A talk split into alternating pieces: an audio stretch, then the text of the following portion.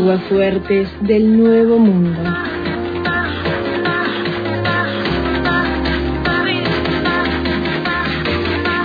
Buenos días, Antena.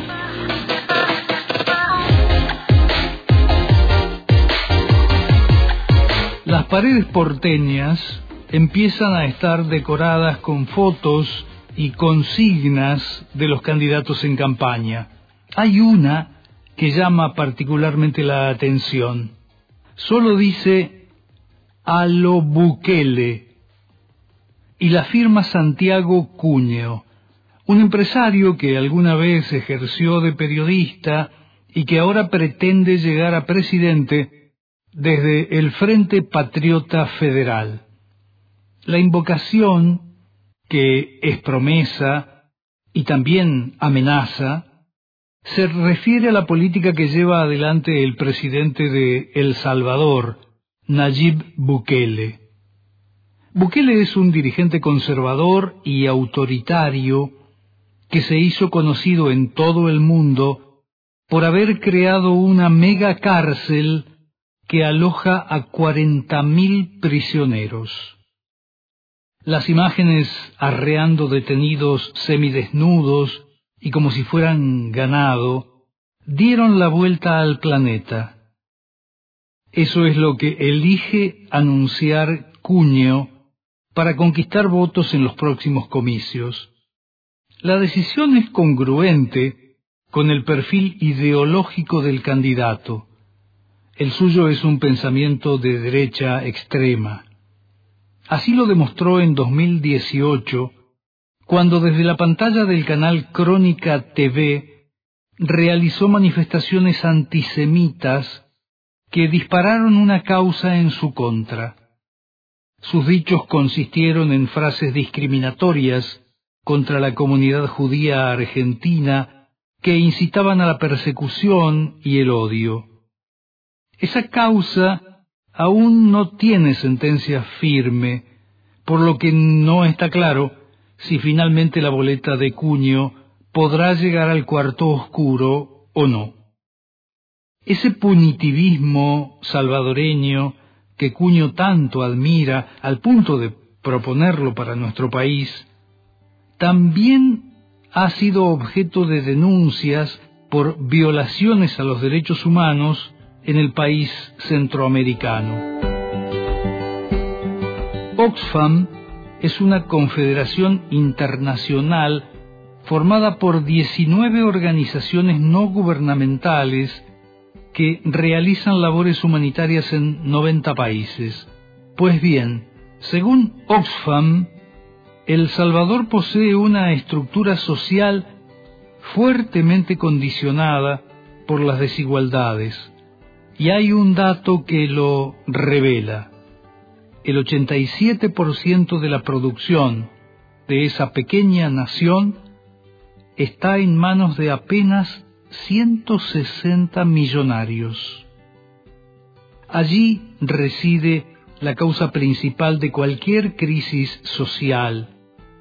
Y mientras esas asimetrías no sean resueltas, es ridículo creer que la solución vaya a venir de la mano dura de la represión o del autoritarismo.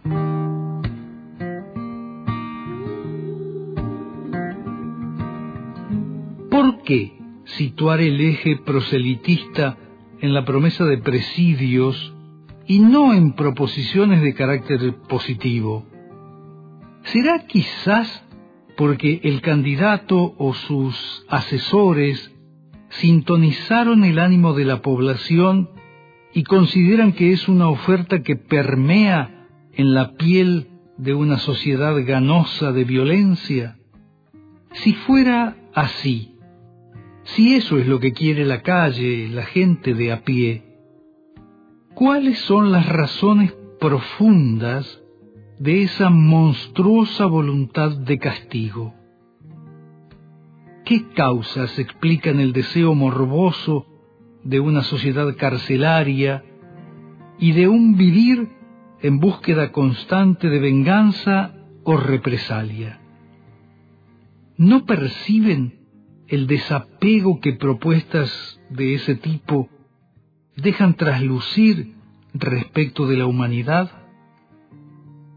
Sin ninguna pretensión de incurrir o de alentar conductas hipócritas, uno se pregunta si no consideran la merma de civilidad que esa actitud atrae sobre sus personas. ¿No sienten acaso el tufo brutal de barbarie que les impregna la piel?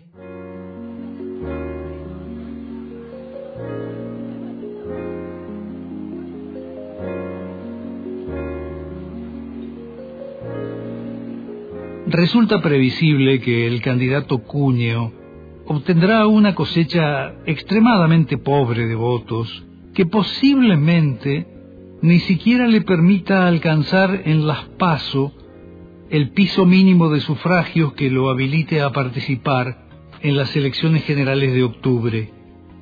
En cambio, es inquietante que sus anuncios de bestialidades se repliquen en postulantes con otras aspiraciones y posibilidades. Sin que les tiemble la voz, son varios los candidatos que anticipan medidas despiadadas, que dejan el camino despejado para que se incrementen los márgenes ya anchos en los que campea la pobreza e incluso la indigencia, o para que aumente la inequidad en la distribución de una renta que, avisan a los cuatro vientos, va a ser menguante.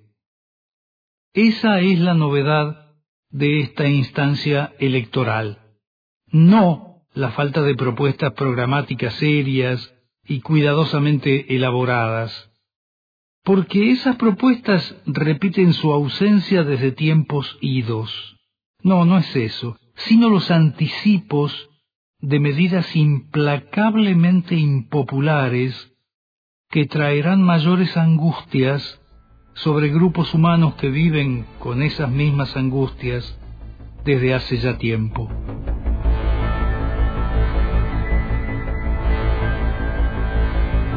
A su vez, hay otras manifestaciones proselitistas que se presentan en sociedad con el sello de una impostura sardónica impostada y falsa. Un afiche propone al electorado una secuencia de dos oraciones que, en otro contexto, podrían sonar a lugares comunes o enunciaciones de oquedad manifiesta. Vacía va. El cartel anuncia, basta de caos, ahora la tranquilidad. Solo que cuando bajo la enunciación de tranquilidad se lee la firma de Gerardo Morales, el autócrata gobernador jujeño, es imposible sustraerse a una sensación de profunda violencia espiritual. Morales será el garante de la tranquilidad. Tan luego Morales, el carcelero que mantiene cautiva a Milagro Sala desde hace 2.750 días. El que manipula la justicia sin tapujos, el que ordena reprimir con saña y salvajismo las reivindicaciones legítimas de los asalariados más pobres del país. El hombre elegido por Cambiemos para compensar la presunta e incomprobable tibieza de Rodríguez Larreta.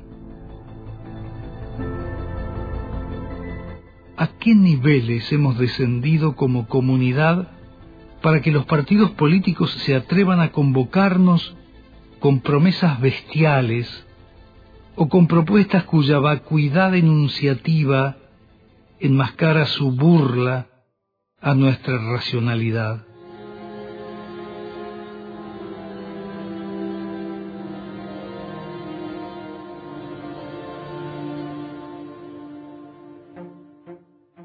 hay una vieja viñeta del genial Quino que muestra a un ángel caído en medio de una manifestación que acaba de lincharlo. En primer plano, un reportero toma el testimonio de una de las personas que acabó con la figura celestial.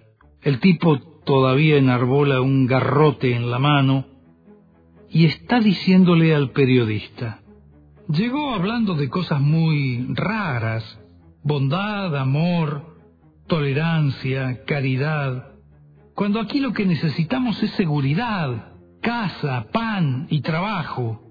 Pero lo que nos hizo sospechar enseguida de él es que no recordamos haberlo visto ni siquiera una vez en la televisión.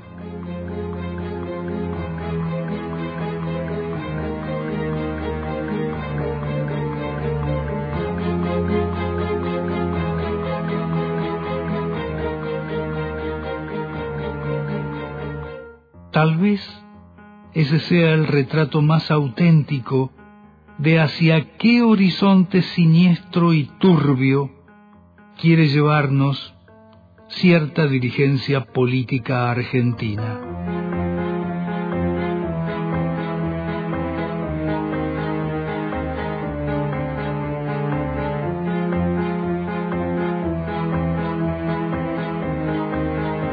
Chao. Hasta la próxima agua fuerte.